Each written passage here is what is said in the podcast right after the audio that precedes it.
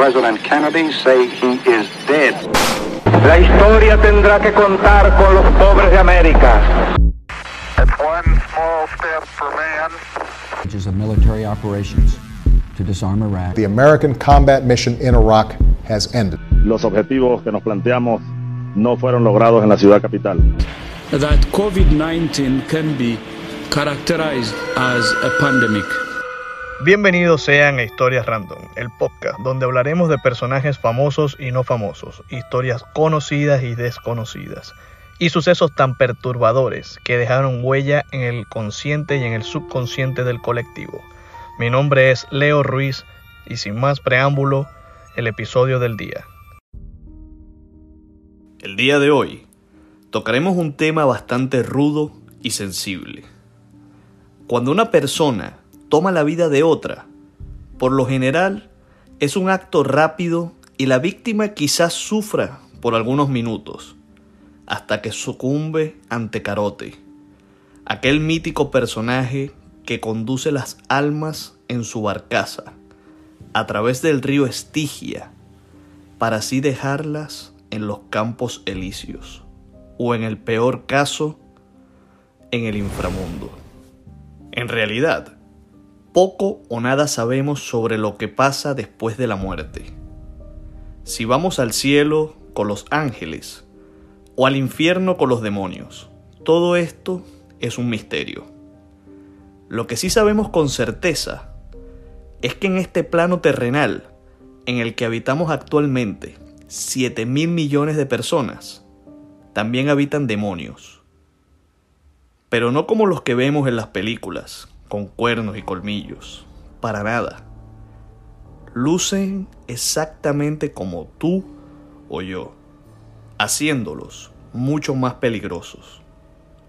Este es el caso de Cameron Hooker y su esposa Janice, que secuestraron a Colleen Stan y la mantuvieron cautiva durante siete años como su esclava sexual.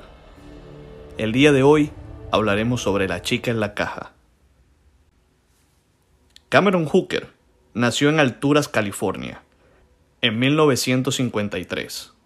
Hooker se mudó bastante con su familia, la típica familia de los años 50. Sus compañeros de la primaria generalmente lo recordaban como un niño feliz, que disfrutaba hacer reír a los otros niños. Finalmente, los Hookers se establecieron en Red Bluff, California, para 1969. Cameron, para esa época ya era un adolescente. Tiempo en el cual su personalidad experimentó cambios muy marcados. Se volvió retraído y evitó actividades sociales, aunque estaba muy lejos de ser el primer adolescente en sufrir estos cambios. Este comportamiento dejó profundas marcas en la psiqui de este joven. Por otro lado, tenemos a Janice, una mujer de cabello rizado y con gafas, aparentemente sin problemas de autoestima y abandono. Estaba obligada a cumplir con las fantasías sexuales de Cameron Hooker desde que tenía solo 15 años. Cameron para ese momento tenía 19. Cameron convenció a Janice de que atarla, amordazarla, azotarla y casi ahogarla desnuda en un bosque eran cosas normales, peticiones comunes entre parejas. Janice no tenía ninguna experiencia y provenía de un entorno conservador, padres muy estrictos que nunca le enseñaron cómo era el mundo real. No tenía idea sobre el sexo y lo que realmente implicaba. Y así fue, como Janice obedeció en contra de su voluntad todos los deseos que Hooker le pedía, solo con la esperanza de aferrarse a este hombre, el cual, a diferencia de otros, tenía genuino interés romántico hacia ella. Cuando Cameron tenía 23 años de edad, sostuvo una conversación con el amor de su vida, Janice. Y así fue como llegaron a un acuerdo para que ella tuviera su bebé y así él tener una esclava sexual. Aparentemente ambos cumplieron con su palabra. Es aquí cuando Colin aparece en escena. Colin había planeado sorprender a una buena amiga por su cumpleaños. Así que decidió viajar 400 millas de distancia entre California hasta Oregon. En el camino, su auto se dañó y decidió hacer autostop, o como se conoce en muchas partes, pedir un aventón. Luego de un rato de estar pidiendo aventón, por fin se detuvo un auto. Ella rápidamente inspeccionó el interior del auto y adentro de él estaba una pareja y esta tenía un bebé. Dime qué podría salir mal. Entrar a un auto con una pareja y un bebé luce totalmente seguro. Pero la pobre Colin no pudo estar más equivocada. Tanto así que ella admitió más tarde, en una entrevista, que cuando se detuvieron para ir al baño en una estación de servicio, ella escuchó una voz en su cabeza que le decía que corriera, pero ella ignoró esa voz en su cabecita, lo cual llegó a ser una decisión de la que se arrepentiría toda su vida. Siniestramente, cuando ella subió al auto, se sentó en el asiento trasero del Dodge Colt, junto a una extraña caja, la que resultó ser un aparato de tortura hecho a medida, con el que desafortunadamente conocería muy bien en el futuro. Este aparato, llamado por Cameron la caja de cabeza, era un dispositivo que se colocaba en la cabeza, aprisionando a la víctima, para luego ser sodomizada por su captor. De hecho, la misma esposa de Cameron, Janice, sirvió como modelo y sujeto de pruebas para este infame artefacto. Luego de conducir un poco, se detuvieron en un sitio desolado, donde Cameron amenazó a Colin con un cuchillo, y de esta manera comenzaron siete años de tortura para esta joven. Lo primero que hizo fue ordenarle que se colocara la caja que tenía al lado en la cabeza. Hooker no quitó la caja de la cabeza hasta que regresaron a su casa. Ya estando en casa, tomó a Colin, la desnudó y la guindó del techo, con los ojos vendados, la amordazó y la sodomizó hasta que él no tuvo más fuerzas. Esto fue ataque sexual tras ataque sexual, sodomía tras sodomía. Así transcurrieron los siete años que Yanis estuvo cautiva por esto. La pobre Colin fue presa de las más indescriptibles torturas. Fue azotada, electrocutada. Todo esto a pesar de que Yanis supuestamente se opuso al principio.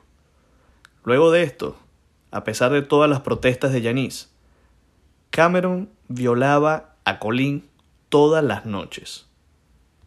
Tanto así que era su juguete sexual.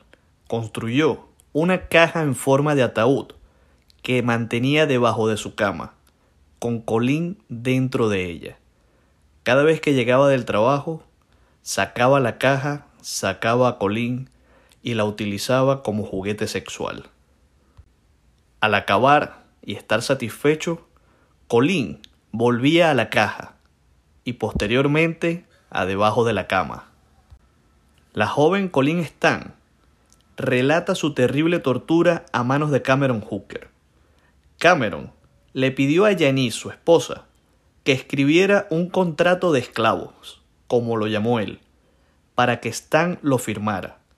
Después de firmar el contrato, que entre otras cosas estipulaba que ella sería referida solo como Kay o K y se referiría a Cameron y a Yanis como maestro y señora. A Colin gradualmente se le fue otorgando más libertad, aunque continuó pasando la mayor parte del tiempo debajo de la cama, en algunos momentos hasta 23 horas seguidas. Según algunos informes, Yanis dio luz a su segundo hijo sobre la misma cama donde Colleen yacía encerrada.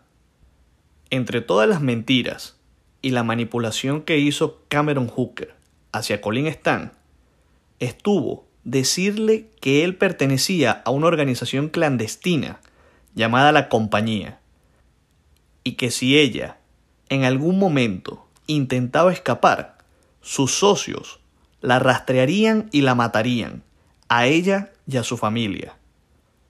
Finalmente, le lavaron el cerebro hasta el punto en que Hooker le permitió visitar a sus propios padres y presentarlo a él como su novio.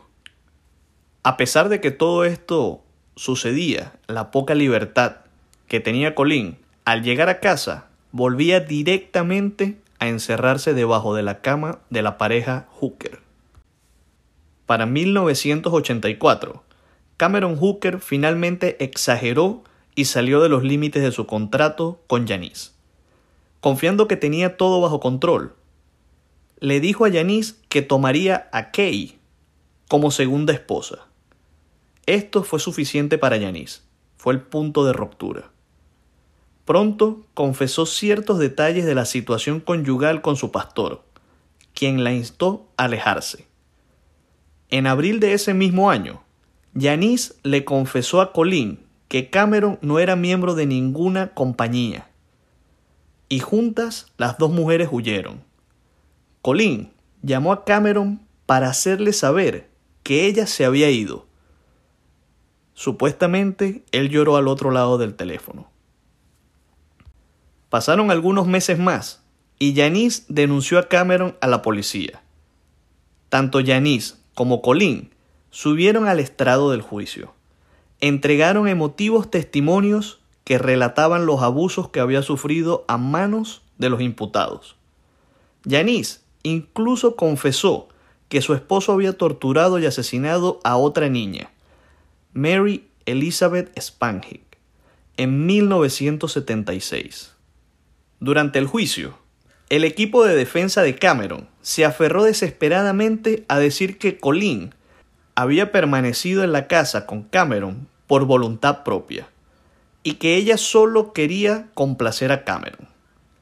Sus abogados afirmaron que aunque Cameron había secuestrado a Colin, los actos sexuales habían sido consensuados y que no debería haber ninguna consideración criminal sobre ellos. Cameron también subió al estrado, por supuesto, para defenderse, y afirmó que sus acciones habían sido significativamente menos violentas de lo que se había descrito por ambas mujeres. El equipo de la defensa incluso trajo a un psiquiatra que trató de argumentar que las brutalidades que Colin tuvo que sufrir en realidad son bastante similares a las torturas y entrenamientos que los jóvenes reclutas hacen al entrar al ejército. Los marines cada día hacen este tipo de cosas y nadie está demandando a la Armada. Así dijo el abogado. El jurado tardó tres días en deliberar antes de encontrar a Hooker culpable de siete de los ocho cargos imputados, incluidos secuestro y violación. Cameron recibió una serie de sentencias que en su totalidad daban 104 años de prisión. Después de que se anunció el veredicto, el juez hizo una notable declaración personal, agradeciendo a todo el jurado por rechazar las afirmaciones del psiquiatra en la defensa, y luego declaró que Cameron Hooker era el psicópata más peligroso con que él había tratado. Será un peligro para las mujeres mientras siga vivo. Cuando el juez terminó sus palabras, Cameron tomó el turno. Dijo lo siguiente, y cito, Quiero agradecer al juez y al tribunal que me ha sentenciado. Ahora tengo una biblioteca, un gimnasio y tiempo para disfrutarlos es mucho mejor que vivir con estas dos mujeres bajo el mismo techo. Cameron Hooker está encarcelado desde 1985. En 2015, Hooker de 61 años, solicitó la libertad condicional bajo el programa de libertad condicional para ancianos de California, la cual le fue negado. Hasta el día de hoy, Hooker sigue cumpliendo su condena de 104 años. No creo que vuelva a ver la luz del sol como un hombre libre.